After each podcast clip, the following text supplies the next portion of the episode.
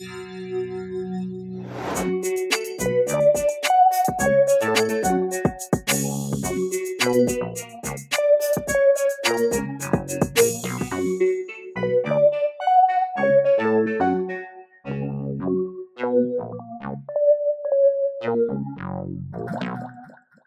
Bonjour tout le monde et bienvenue dans une nouvelle émission de Comme dans ta bulle, ton.com et comics.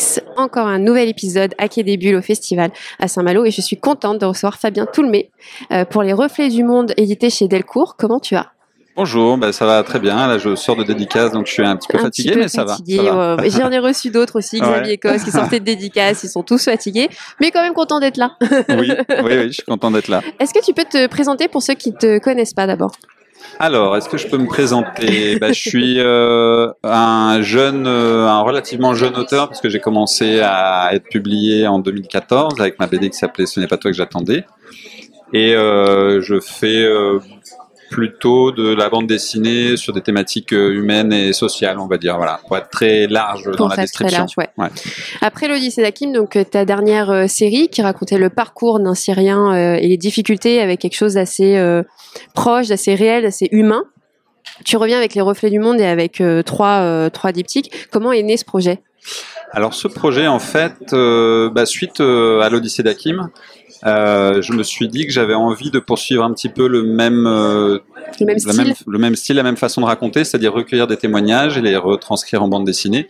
Et au contraire de l'Odyssée d'Hakim, où j'étais euh, chez moi euh, à Aix-en-Provence et je, je- j'interviewais quelqu'un qui venait d'ailleurs, là je me suis dit que j'avais envie d'aller sur place pour rencontrer des gens et, euh, et de faire des peut-être des sujets un peu plus courts euh, et que ces sujets finalement euh, se répondent en fait. Qu'il y a eu un lien qui réunisse tous ces sujets. Donc euh, à partir de ça je me suis dit bah tiens euh, je pourrais parler pour commencer des luttes. Et, euh, et c'est comme ça qu'est né le premier tome des, des reflets du monde qui s'appelle en lutte où je suis allé dans trois pays. J'ai rencontré trois voire un peu plus de trois personnes qui m'ont raconté leur histoire pour essayer de comprendre quelque chose d'un peu plus global au-delà de leur histoire à eux Oui, en fait, on s'attarde sur la thématique qui est donc la lutte euh, par rapport à l'Odyssée qui était du coup sur trois tomes. Là, c'est comme tu disais plus court. Ça n'a pas été frustrant à un moment donné de te dire euh, bon, euh, j'ai que quelques pages pour ce témoignage-là qui est très riche. Non, c'était pas, pas frustrant parce qu'en fait l'idée c'était vraiment de faire plus que du reportage, c'était de faire du documentaire. Et donc pour faire du documentaire, il y avait l'idée de parler d'un sujet. Euh, alors le sujet global c'est les luttes, mais dans chacun de ces trois reportages le sujet est différent. Il y a la lutte d'un pays au Liban, il y a la lutte d'un quartier au Brésil et l'engagement d'une personne euh, au Bénin. Et, euh, et, et en fait je voulais vraiment arriver à une espèce de, de, de, de croisement entre du carnet de voyage, du documentaire et de la retranscription de témoignages. Et, euh, et c'était pas frustrant parce qu'en fait, je construisais mes histoires sur la base de la rencontre que je faisais, euh, des choses que la personne me racontait, et finalement, ça, ça arrivait naturellement une Ouais. fin qui, est, qui était plus, euh, qui était plus courte, quoi, que pour l'Odyssée d'Hakim, qui était un récit sur plusieurs années. Euh, donc voilà, il n'y a pas de frustration du tout. Pourquoi, selon toi, c'est important de montrer ces visages-là? Euh, pourquoi c'est important? Bah, Je sais pas si c'est important. En fait, euh, moi j'ai vraiment un intérêt pour, euh, pour la vie et le parcours des gens. Et surtout, plus je, plus je raconte ça, plus je me rends compte qu'il y a des, il y a des, des, des enseignements qui sont euh, très larges et connexes à ce que la personne me raconte, euh, qu'on peut, qu'on peut trouver dans, ces, dans ce genre de, de, de documentaires ou de, de, de témoignages. Et, euh, et je trouve que ça met des, des, des choses très concrètes sur des concepts qui peuvent être un peu euh, un, peu un peu un peu abstraits ou un peu éloignés de, de nous. Et par exemple, quand on parle de lutte et d'engagement, bah, tout de suite, on a en, on a en tête peut-être des soulèvements populaires, euh, même euh, Ouais. ici en France, comme les, les gilets jaunes et tout ça. Et, et c'est assez rare finalement qu'on ait vraiment euh, euh, un, une, une histoire à hauteur d'homme ou à hauteur de femme. Quelqu'un qui nous raconte ce que ça signifie de s'engager, pourquoi on, ils se sont engagés, puis de façon un peu plus euh, générique, quelles sont les causes qu'ils défendent. Donc, euh, Est-ce que du coup, la définition est différente? Est-ce que la lutte n'est pas la même par, selon les trois parcours qu'il y a eu pour toi? La définition est la même, mais euh, en fait, dans chacune des luttes, il y a plein de choses qui sont spécifiques à la personne et euh, au pays dans lequel euh, la personne vit. En fait, c'est ça qui est très intéressant, c'est que tout se, tout se relie. Euh, par exemple, pour parler du Liban, qui est un soulèvement populaire qui est vraiment très ancré dans la culture, euh, dans l'histoire du pays. On peut se dire que c'est quelque chose qui serait que spécifiquement libanais. Et en fait, au même moment où il y avait la révolution libanaise, il y avait des soulèvements populaires dans plein d'autres pays. Et, et le fait finalement de raconter ça pour le Liban, on se rend compte des connexions qu'il y a avec d'autres genres de soulèvements, avec pourtant des, contextes et des histoires de pays très différentes. Ouais. Tu parles en introduction de BD, euh, dans l'introduction de la BD d'une mission. Euh, ce qui est un terme un, peu puissant quand même? Pourquoi, selon toi, c'est une vraie mission? Et est-ce que ça, ça manque aujourd'hui de, de, reportages, de documentaires euh, comme cela? Non, quand j'utilisais le mot mission, d'ailleurs, si je me souviens bien, je crois que j'ai mis des guillemets. Oui. Parce qu'il y avait un peu un côté. J'ai mis des guillemets aussi dans ma question, mais c'est compliqué à l'oral. Ouais, ouais, non, c'était un peu ironique dans le sens, voici ma mission. il y avait quelque chose de très solennel dans le. C'est réel aussi. Enfin, moi, je me souviens quand j'ai quand j'étais libraire et qu'on parlait de l'Odyssée d'Hakim, les personnes venaient nous voir en disant euh, ça m'a apporté vraiment beaucoup, c'est pas quelque chose que j'ai pu voir euh, à la télévision et donc du coup ça a rendu le, la lutte euh, par exemple d'Hakim plus plus tangible pour eux. Donc c'est c'est en quelque part une mission et une mission qui a été réussie. Ouais. Bah en fait quand je le fais cette notion de mission avec des guillemets, elle est elle est assez secondaire parce que quand je m'intéresse à un sujet ou quand j'ai en tête un projet, c'est d'abord parce que moi ça me ça me ça m'intéresse et ça me questionne et j'ai envie de, de rencontrer euh, les gens et qui me racontent leur histoire. Donc ça c'est la première euh, la première étape. Et en fait, évidemment, comme euh, je vais m'intéresser à des, à des thématiques sociétales, bah, ça va engendrer des, des peut-être des, des questionnements ou au contraire, ça va répondre à certaines questions qu'on peut se poser. Donc il y a, oui, il y a ce côté euh, pas didactique parce que j'essaie de pas être didactique, mais il y a ce côté enseignement qu'on peut en tirer sans que pour autant ça soit vraiment le, le cœur de, de, de mon projet. Quoi. Et justement, à la fin de la BD, il y a des photos des lieux, euh, qui finalement une BD qui, qui, se rapproche de plus en plus au journalisme. C'est important aussi pour toi de, de casser un peu euh, ces frontières-là? Via euh, ton objet euh, c'est pas que c'est important, c'est encore une fois, c'est pas quelque chose où je me dis je vais le faire dans ce but-là le, le, vrai, le, le, vrai point central du projet, c'est vraiment parce que moi, j'aime faire ça et que ça m'intéresse de d'avoir euh, d'entendre ces parcours et de les raconter. C'est vraiment des trucs qui me passionnent en fait. Mm. Euh, je sais pas si c'est du vraiment du journalisme. Je peut-être que d'une certaine façon ça l'est. Pour moi, je le vois vraiment euh, comme euh, comme du documentaire en fait, ouais. Euh, plus que du reportage. Euh, il y a un aspect reportage parce que je vais parler de, par exemple, pour je reviens à la, au reportage sur le Liban, il y a, je parle de, de, la construction du pays parce que c'est important pour avoir des, des, clés de compréhension dans les dans les témoignages que je reçois.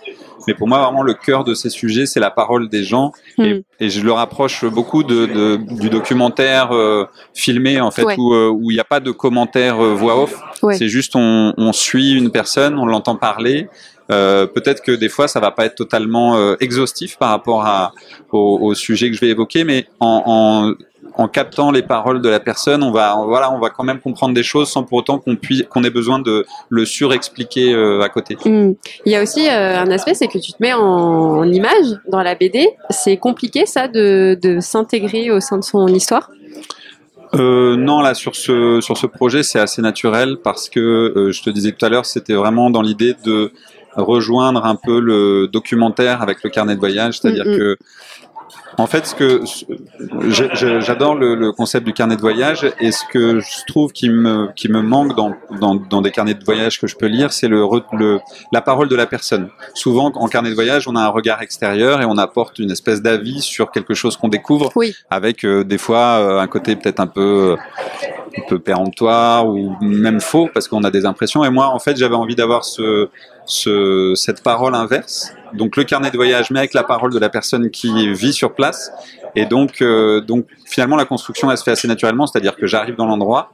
Et puis au lieu moi de faire des constats sur le pays pour le lecteur, bah, ça va être le, la personne que je rencontre ouais. qui va me raconter sa, sa vie, sa situation. Euh, voilà. Tu parlais d'affect. Du coup, quel est le témoignage qui t'a le plus touché? Euh, ouais, tous ils sont assez forts parce oui, que, ils, que pas en facile. fait c'est des thématiques très différentes.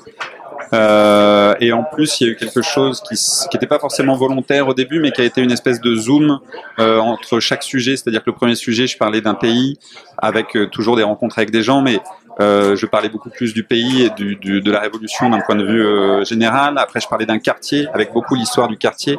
Et sur le dernier euh, portrait, là, je me suis vraiment focalisé sur la personne qui, euh, qui s'engageait.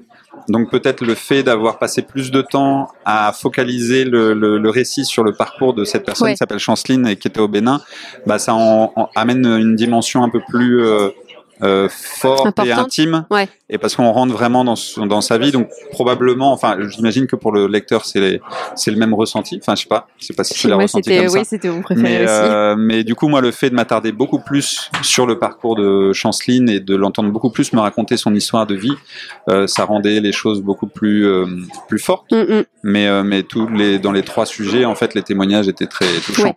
complètement. On va parler un peu de communication. Oui. Je crois savoir que tu es sur les réseaux, sur Instagram notamment. Est-ce que c'est important pour toi d'être actif dessus euh, aujourd'hui et que ça t'aide de te promouvoir toi en tant qu'artiste? Euh, c'est quelque chose que je fais pas forcément de façon très naturelle. C'est-à-dire que je suis pas un grand comment dire communicateur euh, en réseaux sociaux. Euh, et en fait, ce que j'aime, c'est qu'il y a le, la connexion directe avec euh, les gens qui me lisent. Et c'est plus euh, finalement sur les retours que sur. C'est plus dans le sens retour que dans le sens aller de poster des choses euh, euh, de moi, de, de de ma vie, euh, ce que je fais pas trop d'ailleurs, c'est déjà exclusivement consacré à, à la bande dessinée et à mon parcours d'auteur.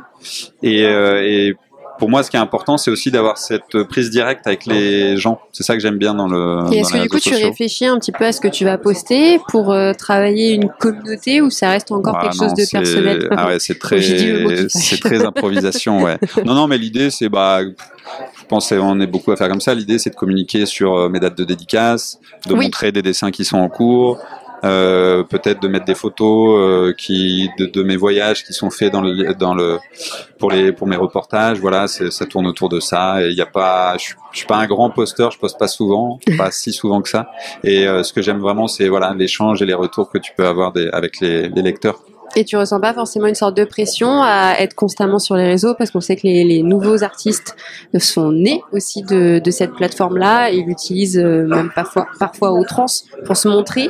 Est-ce qu'il n'y a pas forcément euh, des fois un peu des, difficultés à se dire mais quelle est ma place euh, sur Instagram? Non, parce que pour moi, c'est pas le. Déjà, c'est pas ce qui m'a amené à faire de la bande dessinée. C'est pas par le, biais de, des réseaux sociaux que j'ai publié, donc c'est pas le cœur de mon de mon activité. Et comme je te disais, je le fais de façon un peu distante. Quoi. Il y a je j'ai pas un rythme de publication euh, très précis. Ça peut être une fois euh, tous les mois ou une fois euh, par semaine en fonction de mon actualité ou des choses à dire. Mais c'est pas du tout un outil au- au- que je auquel je réfléchis pour avec une stratégie de me dire bon alors là maintenant il faut que je publie parce que c'est le moment de je, je, c'est plus euh, ouais ben un outil de communication et d'échange avec les gens sans qu'il y ait une, une grande réflexion. Et Est-ce que sur- tu as un regard, toi, sur la communication du, du, de la BD avec l'éditeur ou tu, c'est quelque chose que tu laisses euh, à, à la maison d'édition Euh, euh, bah, globalement, c'est quand même euh, la maison d'édition qui, euh, qui met en place des stratégies de communication par article, par auteur.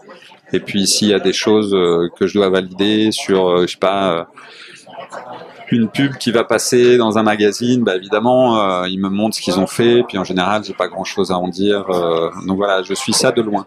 Et quel regard tu as globalement sur la communication qu'il y a aujourd'hui sur la BD et le, et le, le comics? Qui y a globalement, Qu'il y a sur la BD euh, aujourd'hui? La communication qu'il y a sur la BD, ah, je suis pas sûr d'avoir un avis très précis là-dessus. Euh, ouais, je crois que j'ai pas vraiment d'avis en fait. Il n'y a On a de le droit de pas avoir d'avis. Oui, on a le droit, j'avais déjà eu une personne. euh, Non, non, mais parce que je sais qu'aujourd'hui, euh, il y, a, y a cette sorte d'effusion.